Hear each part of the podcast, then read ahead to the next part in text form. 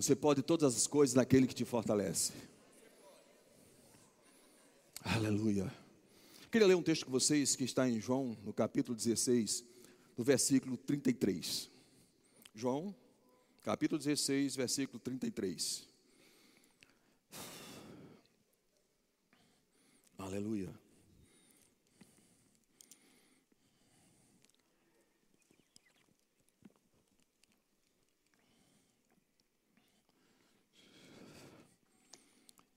Carlos, se eu tivesse a tua idade, eu dava um salto solto também, viu? se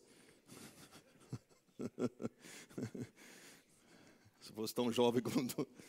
Aleluia. Mas vamos continuar. Tenho-vos dito isto, para que em mim tenhais paz. No mundo tereis aflições, mas tende bom ânimo. Eu venci o mundo.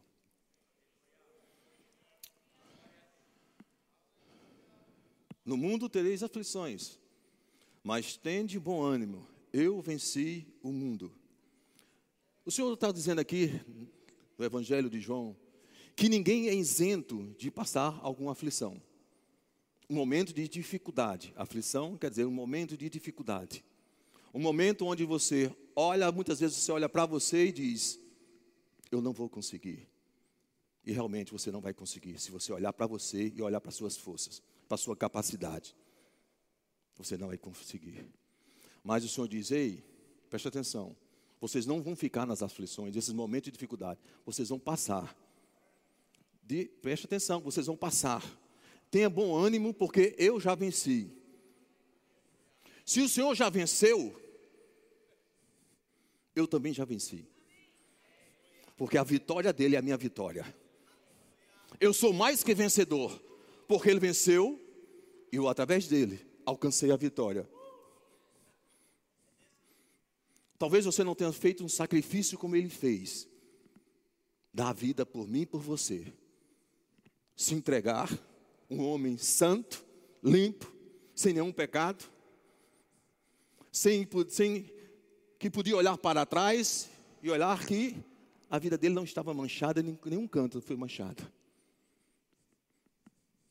E o Senhor diz: Ei, tende bom ânimo, porque esse momento de dificuldade você vai passar. Mas tende bom ânimo. Isso quer dizer, queridos, que a, a, essa aflição, do qual Jesus está dizendo aqui, ela pode vir em várias áreas de nossa vida. Pode ser na área sentimental, marido e mulher, momento do relacionamento, pode ser na área financeira, pode ser na área é, emocional, você está passando pelo momento onde a sua emoção não está alinhada com aquilo que você era, mas nesse momento você está passando um momento de turbulação. Os ventos estão fortes, né? as pressões estão, são muitas, mas eu quero dizer para você hoje à noite: tenha bom ânimo.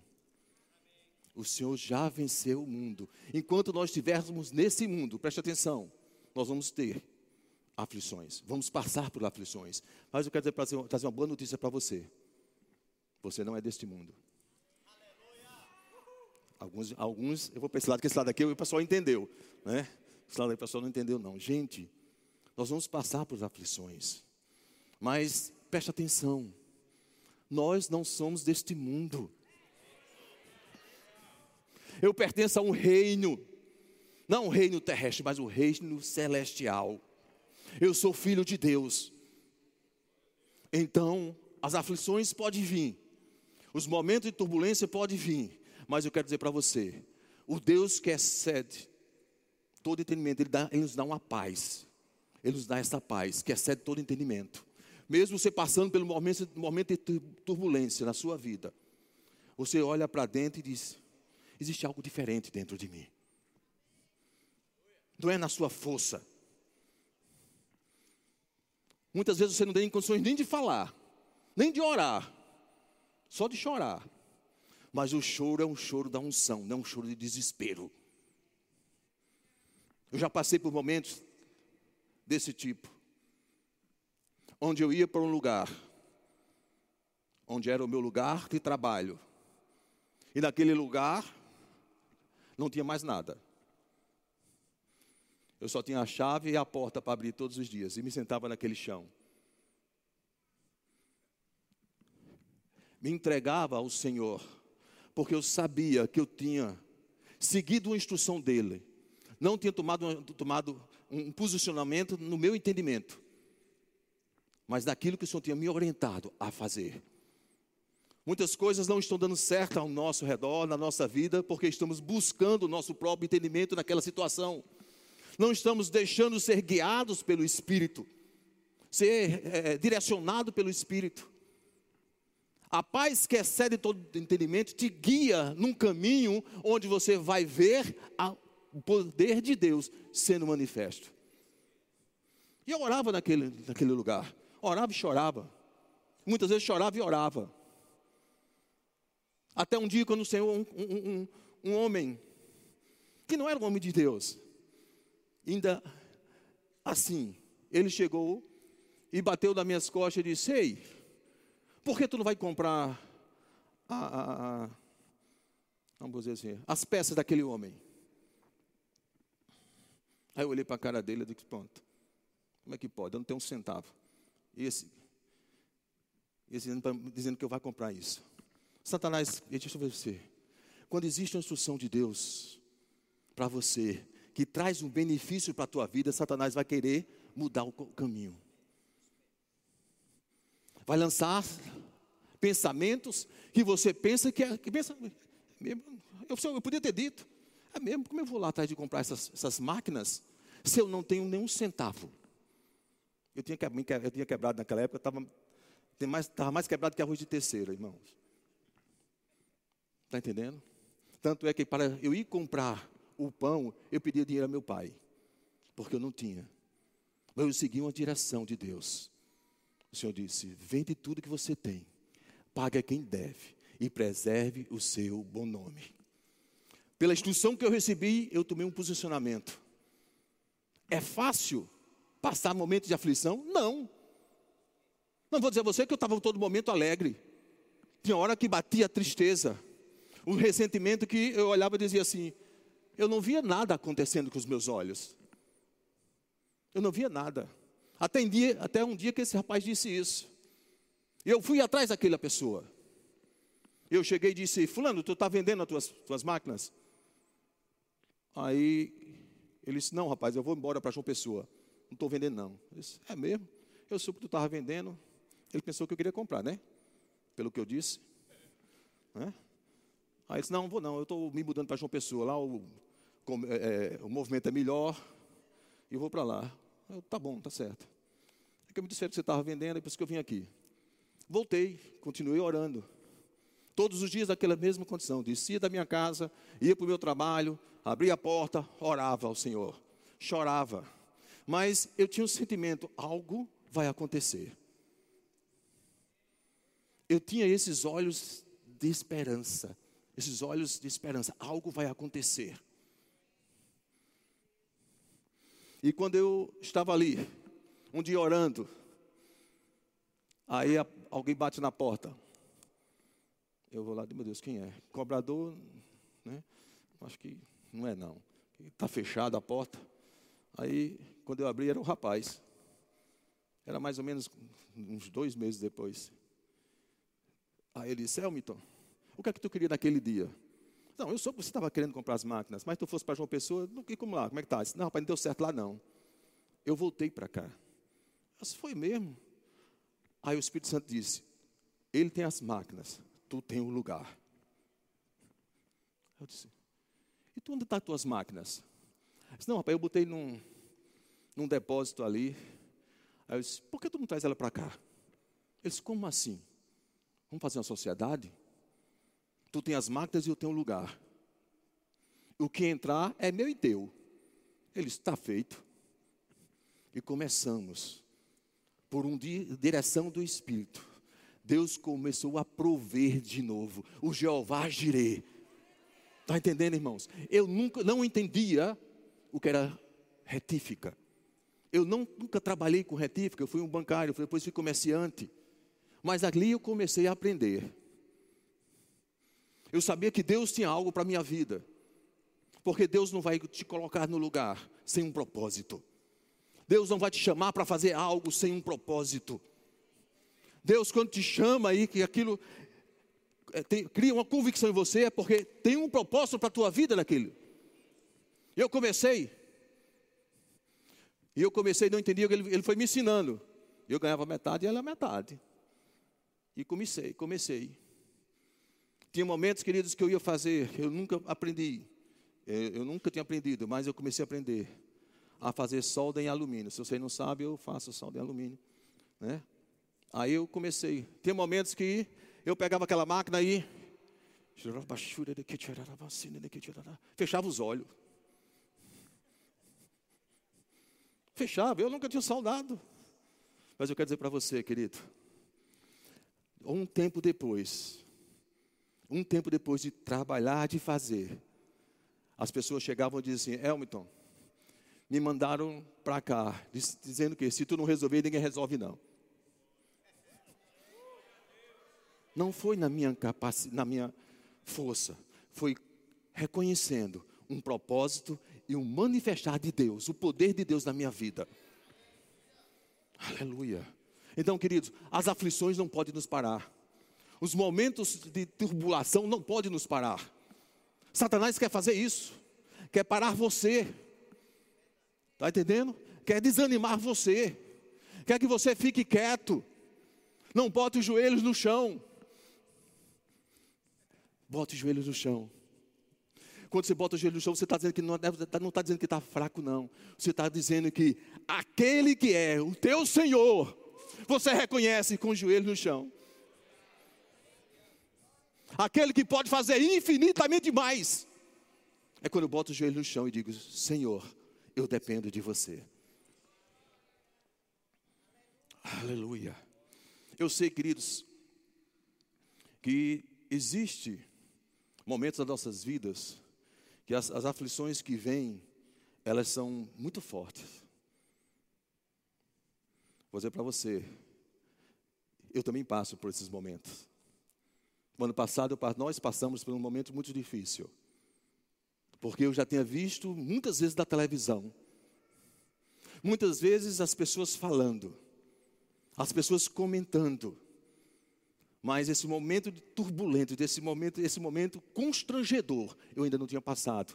Nem Rosana tinha passado, que foi a, a das, uma das vítimas maiores. Eu disse, eu geralmente, quando dá meio-dia, eu digo, oh, vem me pegar. Ela vai me pegar no trabalho. E naquele dia, no dia 28 de dezembro, era 12 e 20 da manhã. Eu disse, Rô, vem me pegar. Ela disse, estou saindo agora. E quando ela vai saindo de casa, que ela abre o portão, três homens entram armados. E bloqueiam ela na saída. Botam ela para dentro. Aí levam ela para um lugar da casa pega a menina que, que trabalha conosco, que é a faxineira, está também, leva para um lugar. Glória a Deus que aquela, aquela, aquela pessoa que trabalha conosco disse: olhe, olhe, pelo amor de Deus, a filha dela está chegando com um genro. Avisando a eles. Quando eles sobem, naquele momento chega meu, minha filha e o, o genro. Eles levam tudo para o lugar, amarram tudinho e dizem a Rossana: Ei, nós estamos com uma pessoa lá com seu marido. E ele está dizendo que você sabe onde tem todas as coisas na sua casa. A pressão psicológica sobre a vida dela. E ela abençoando aqueles homens, todo instante. Todo instante ela abençoando aqueles homens. E ele trazendo água para eles. Não, fiquem calmos. A gente não quer nada com, fazer com nada com vocês. Nós só queremos saber onde é que está o cofre.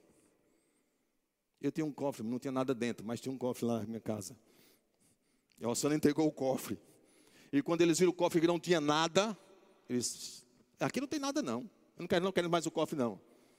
Queremos onde o dinheiro. E seu marido disse que você sabe onde está o dinheiro. Aí pegaram joia, dinheiro, pegaram, fizeram aquele. E eu vi Rosana demorando. Eu disse, rapaz, com raiva. Não sei o que, é que ela está fazendo. 20 minutos depois de, da minha casa para o trabalho não dá 3 minutos, não. 20 minutos ela não chegou ainda. Eu digo, eu vou a pé.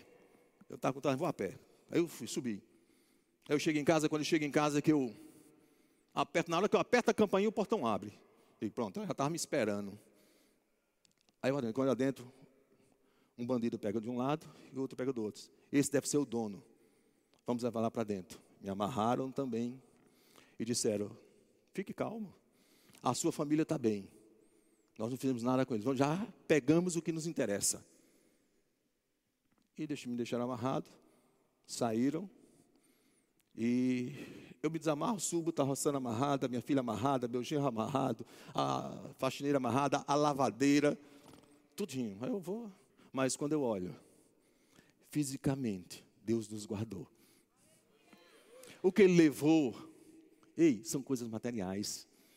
O Deus, meu Deus provedor, vai me dar em dobro. Está entendendo?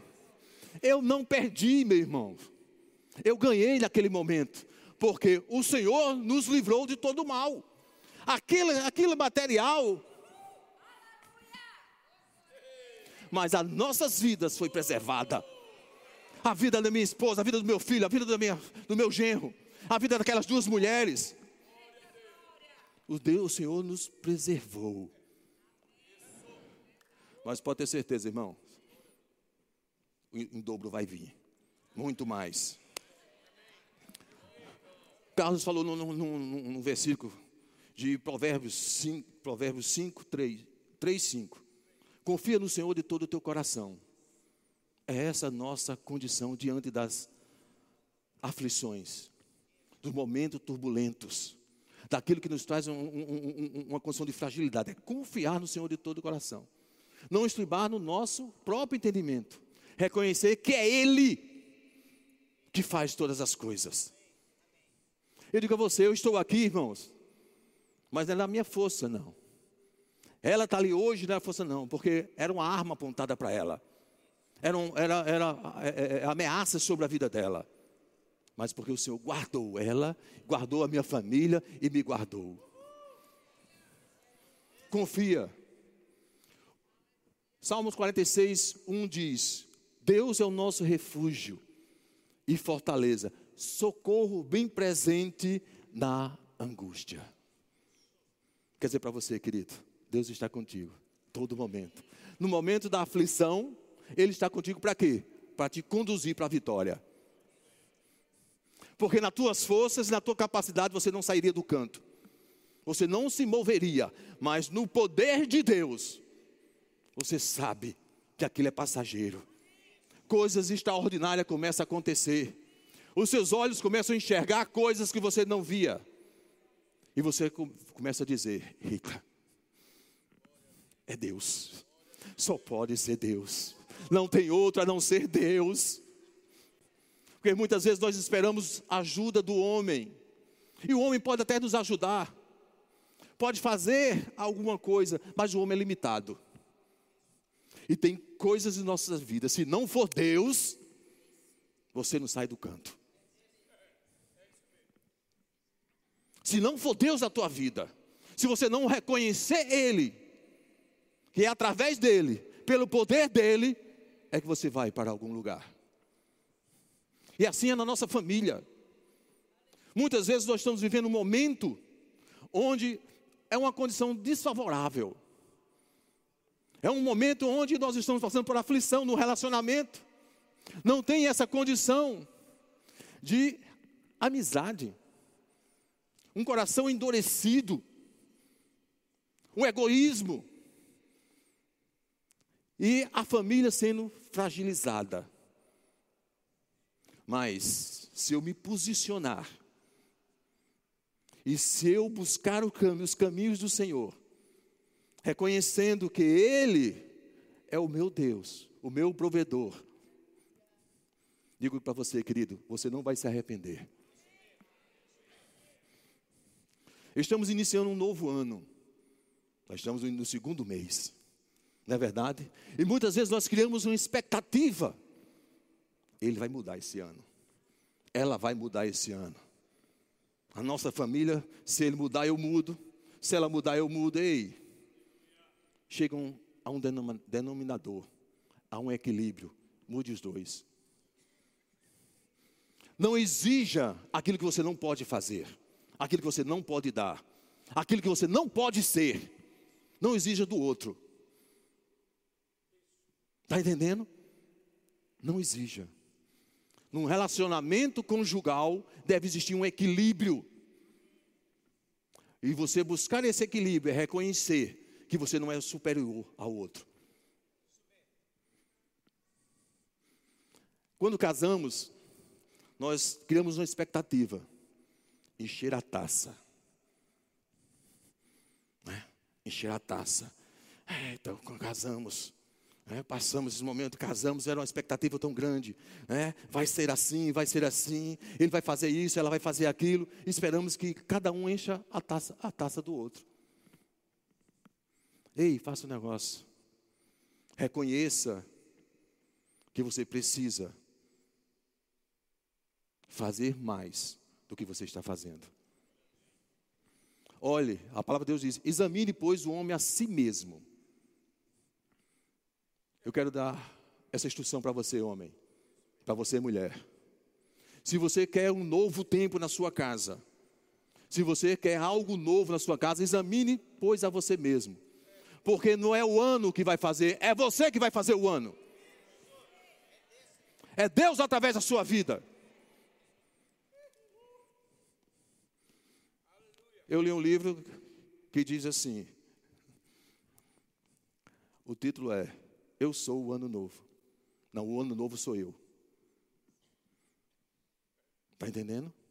Então, quando você entrar na sua casa, ou você sentir algo, você diz: se você tinha, tinha uma expectativa e ainda e já não está sendo movida, você não está vendo nada, né? não, esse ano não vai mudar, não. Você diz: Eu sou o ano novo eu vou começar as mudanças. E quando você começa as mudanças em você, o ano novo acontece. Entenda isso. É você quem faz o ano. São tuas escolhas que determinam justamente a consequência daquilo que você vai ser provido ou não provido. É eu quem escolho.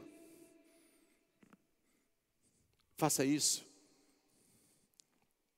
Confie no Senhor Jesus. Confie na Sua palavra.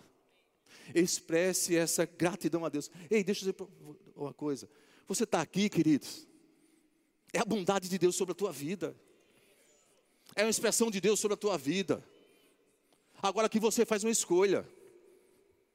Está entendendo? Aqui você faz uma escolha. Ou você acolhe com mansidão a palavra, ou você rejeita. Você deixa as distrações tomarem conta de você. A palavra diz: acolhei com mansidão a palavra em voz implantada, porque ela é poderosa. Ela é poderosa para salvar as vossas almas.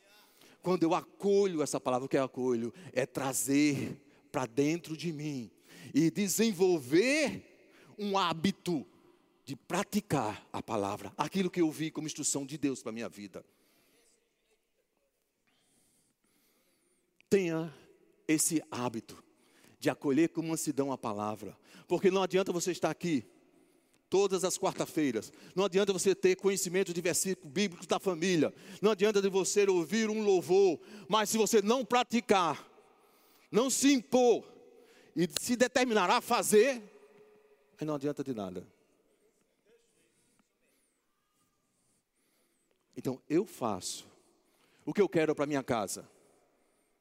O que eu quero para o meu relacionamento. Sou eu que decido. Temos a orientação de Deus. Como fazer e como devemos desenvolver. Deus, Jesus não deixou nenhum sermão sobre os cinco, é, é, é, é, os cinco poderes do marido. Como a mulher deve se comportar. Não. Ele não teve sermão assim. Mas ele deixou princípios valiosos que se eu e você seguirmos, acontece. Está entendendo? Reconheça isso. Que quando, se você precisa de algo novo na sua casa, seja você primeiro. O novo.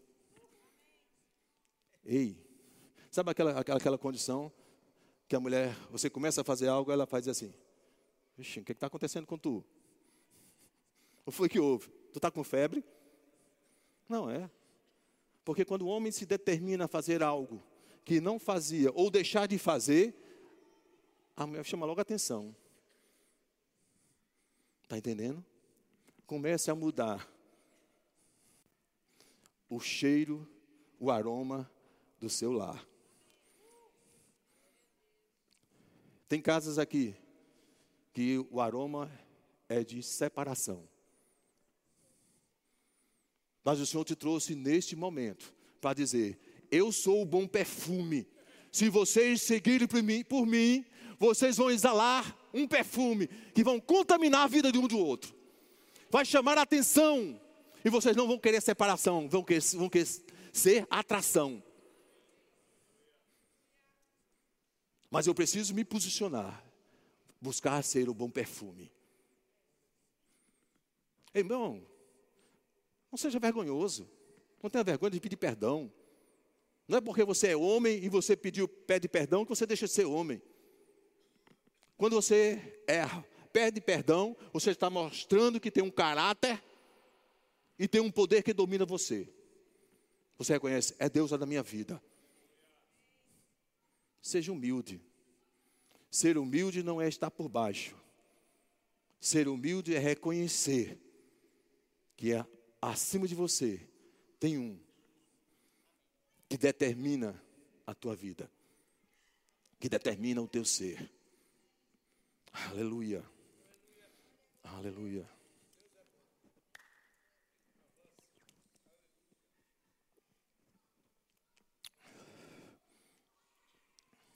Tiago, em sua carta, deixa eu ler isso aqui, eu gosto muito da carta de Tiago. A carta de Tiago, querida, é, é reconhecida pelos teólogos como provérbios do Novo Testamento. É uma carta que eu fosse você, eu iria ler essa carta. A carta de Tiago. Diz assim: Amados irmãos, diga, está falando comigo. Eita. Tenham isto em mente. Tiago 1, 19 ao 25. Amados irmãos, tenham isto em mente. Sejam todos prontos, pronto, prontos para ouvir, tardios para falar e tardios para se irar. Pois a ira do homem não produz a justiça de Deus. Portanto, livre-se de toda impureza do mal e da maldade que prevalece. Aceite humildemente a palavra implantada em vocês, a qual é poderosa para salvar as vossas almas. Sejam praticantes da palavra e não apenas ouvintes, enganando-se a si mesmos. Aquele que ouve a palavra, mas não a põe em prática, é semelhante a um homem que olha a sua face no espelho e depois para de olhar para si mesmo, sai logo e esquece a sua aparência. Mas o homem que observa atentamente a lei perfeita, que traz a liberdade e persevera na prática dessa lei, não esquecendo o que ouviu, mas praticando, será feliz naquilo que fizer. Tiago, capítulo 1, versículo 19. Eu quero dizer para você, querido. Ele diz aqui,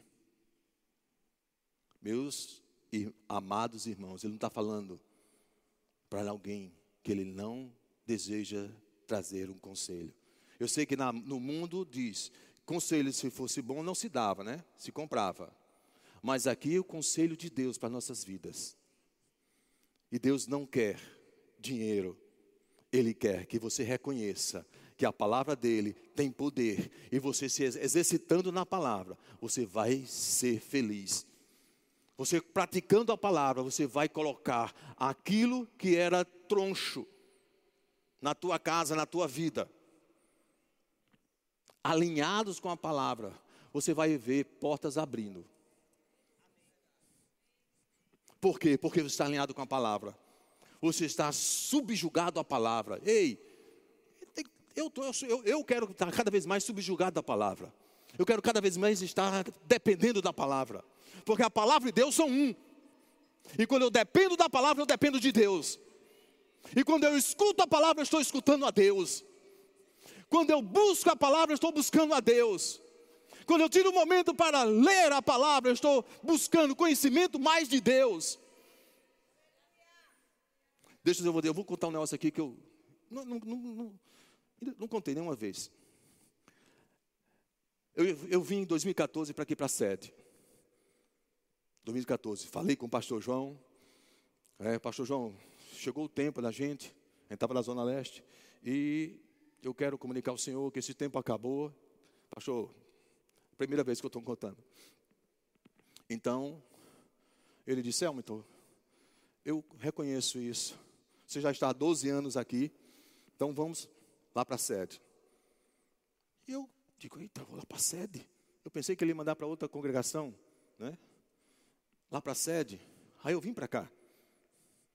Aí passou três meses, seis meses, um ano, e a gente sentadinho ali. Um ano e três meses. Aí Satanás disse: Sabe por que tu não está sendo, tu não tá sendo envolvido em nada? Porque tu viesse lá daquela congregação, congregaçãozinha, daquela igrejinha. Isso, pastor. Tu viesse lá daquela igrejinha. Por isso que tu está sendo envolvido em nada. Aí Satanás começou a trazer pensamentos que começaram a me a trazer que o é porque eu não fiz nada. Eu saí com permissão. Estou aqui porque fui convidado. Eu vou falar. Aí disse, não, vamos falar com o pastor João. Aí eu não sei o quê. Aí eu comecei a orar. Aí eu estava trabalhando. Trabalhando, pá, pá, fazendo, quando o Espírito Santo disse, ei, fica quieto. Fica no teu lugar. Espera o meu momento. Muitas vezes nós olhamos com o olho da razão. Aí eu tenho razão. Mas eu quero dizer, existem os olhos da fé que você tem que colocar em prática aquilo que Deus direciona você a fazer. Está entendendo, irmãos? Eu preciso entender que é o meu momento. Eu tenho que ter um momento com Deus para direção, para instrução, para consagração. Para que? Para que eu possa experimentar o mais de Deus. Não é vivendo uma vida de qualquer jeito, de qualquer modo é sabendo que eu preciso me consagrar. Josué disse àquele povo: santifica, porque amanhã Deus vai fazer maravilha no nosso meio. Se você quer ver maravilhas, quer ver sinais, o poder de Deus, santifica-se. Há uma separação para o Senhor. E aquele povo se consagrou a Deus. E por se consagrar a Deus, o rio foi criado, aquela parede, o povo passou. Por se consagrar a Deus e ouvir a voz de Deus, os muros de Jericó caíram. Preste atenção. Deus está criando uma barreira. Tem pessoas aqui que não estão aguentando mais, não estão suportando mais. Mas Deus está levantando essa barreira, mas ele pede, pede a você uma consagração para que os muros sejam derribados. Se consagre ao Senhor. Eu sei que você tem chorado, mulher. Há uma. Um, um, um, como é que eu posso dizer? Um rancor dentro do seu coração. Tire isso de você. Tire isso de você. Isso está te prendendo para aquilo que Deus quer fazer na tua casa e na tua família. Ele quer te usar, mas Ele quer que um coração fiel e contrito perante Ele. O rancor, a mágoa, a falta de perdão impede o mover de Deus. Aleluia. Aleluia. Quando, João 11, vou, vou ser rápido, estou terminando, para você ficar alegre, né? João 11 conta a história de uma família, a família de Lázaro. Aquela família era uma família que tinha uma intimidade com o Senhor Jesus Cristo. Jesus, quando ia para aquela cidade, ficava hospedado na casa de Lázaro, Marta e Maria. Tinha momentos de comunhão, eram amigos. E certa vez, ao Jesus sair daquela cidade, Lázaro adoece. uma aflição vem sobre aquela família. Lázaro agora está doente. O Senhor Jesus não está ali. E as irmãs de Lázaro mandam um recado para Jesus. Ei, vai lá a Jesus e diz a Jesus que Lázaro está doente. Só que quando aquele homem saiu, Lázaro morreu.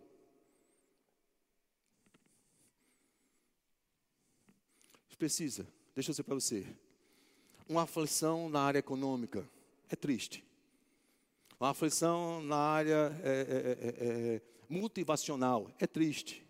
Mas a perca de um ente querido é uma dor profunda. E aquelas irmãs estavam agora ali aflitas. Perderam o irmão, que era o cabeça da, lá da casa.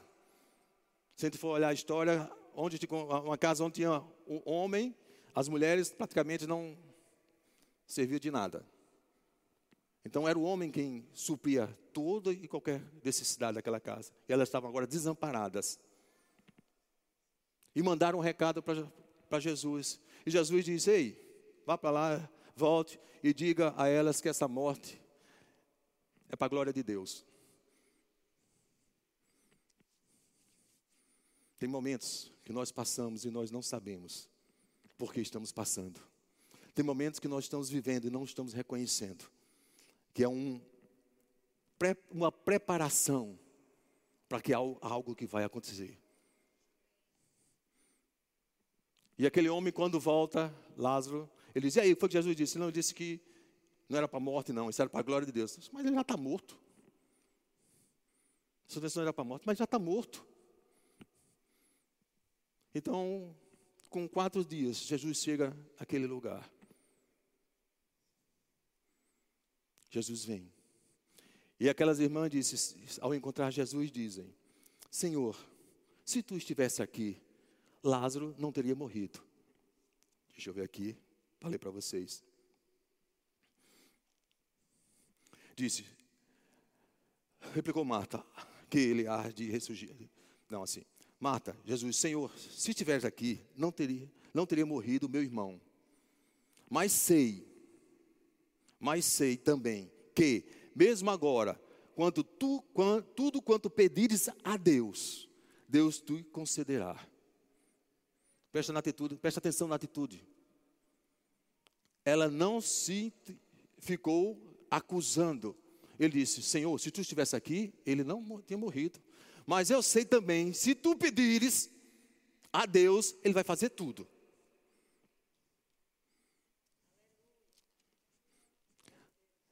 Disse Jesus: Eu sou a ressurreição e a vida. Quem crê em mim, ainda que morra, viverá. E nós sabemos da história. Nós conhecemos a história. E Jesus diz: Mostra onde está Lázaro. E quando Jesus chega no túmulo de Lázaro, diz: Tira a pedra. Mas, Senhor, já faz quatro, quatro dias. O corpo já está cheirando mal. Deixa eu dizer para você, querido. Tem momento da nossa vida que parece que já estamos mortos. Já estamos mortos. Aquela ardente vida não está fluindo mais. É como se existisse uma pedra travando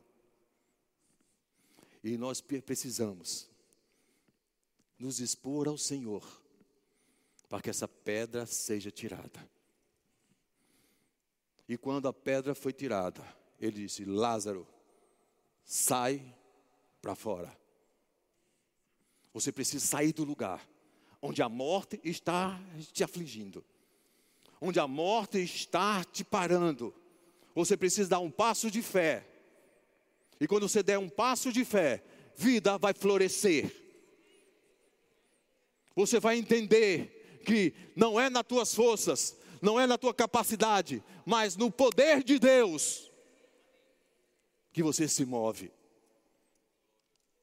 Não seja um vivo morto, mas viva no poder de Deus. Viva experimentando o poder de Deus na tua casa. Se você precisa de um milagre, ei, glorifique a Deus. Comece a glorificar Deus dentro da tua casa. Exaltar Deus na tua casa. Este é o lugar de Deus. Comece a santificação. Tire aquilo que não agrada ao Senhor. Exclua até amigos. Amigos que não traz para mim uma condição, uma condição de vida, eu não tenho envolvimento com eles. Posso conversar, posso estar ali um momento, mas se eu falar da palavra e ele não aceitar, e não se desenvolver, não querer, irmão, deixa eu dizer para você, não tem mais como continuar. Porque tem pessoas, tem pessoas que você fala, tem pessoas que você orienta. Eu tenho uma pessoa, essa pessoa que me, que, me tocou e disse, do rapaz da, da, das máquinas. Eu já falei várias vezes com ele. Sabe o que ele diz? Eu nasci assim. Não vou mudar nunca. Não vai mudar porque você não quer. Mas se você quisesse, você mudaria. Enche. Pronto. Ah, agora Deus. Sabe o que foi que ele disse? Eu falando de Jesus Cristo para ele, falando de Jesus para ele. Aí chegou um rapaz com um serviço. Aí, ó, para o senhor fazer. Para quando é que você quer isso? Não, para quando você puder entregar. É, é, foi Jesus que mandou. Eu vim aqui, não sei o que, o rapaz falando. Aí, bota ali que ele vai fazer.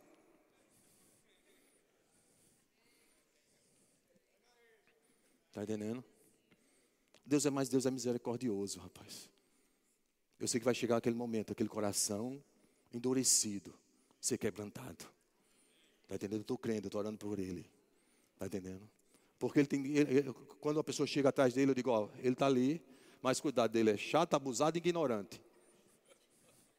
Então, para você ver a peça, para você entender a peça, as qualidades dele, ele é chato, abusado e ignorante. Está entendendo? Então, eu, eu convivo com ele todos os dias. Né? Porque meu pai hoje não está indo trabalhar e ele trabalhava com meu pai, eu estou com ele. Mas eu quero dizer para você, eu creio no poder de Deus na vida daquele homem. E declaro, ele conhecendo o Senhor Jesus. Amém? Vem cá, Saletinha. Aleluia. Eu sei, queridos, que é o momento de você tomar uma decisão na sua vida. Eu sei que você foi instruído por Deus hoje. Mas é o momento de você decidir o que você quer da sua vida. É o momento de você dizer: Senhor, eis-me aqui. Faça segundo a tua vontade, não a minha mais. Porque quando você tomar um posicionamento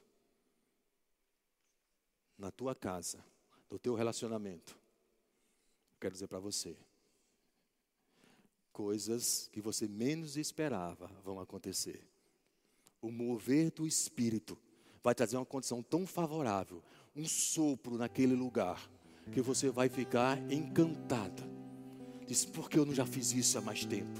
Porque eu não me posicionei há mais tempo? Ei, saia desse lugar de miséria. Porque eu digo a você, quando nós não temos um relacionamento na nossa casa, na nossa família, que traga uma satisfação aos dois, é um lugar de miséria. Você está. Venha para o lugar de filho. Reconheça o Senhor, a Sua palavra, o poder que existe nele. E tome um posicionamento. E faça acontecer. Porque Deus está com você. Aleluia. Glória a Deus. Se você está aqui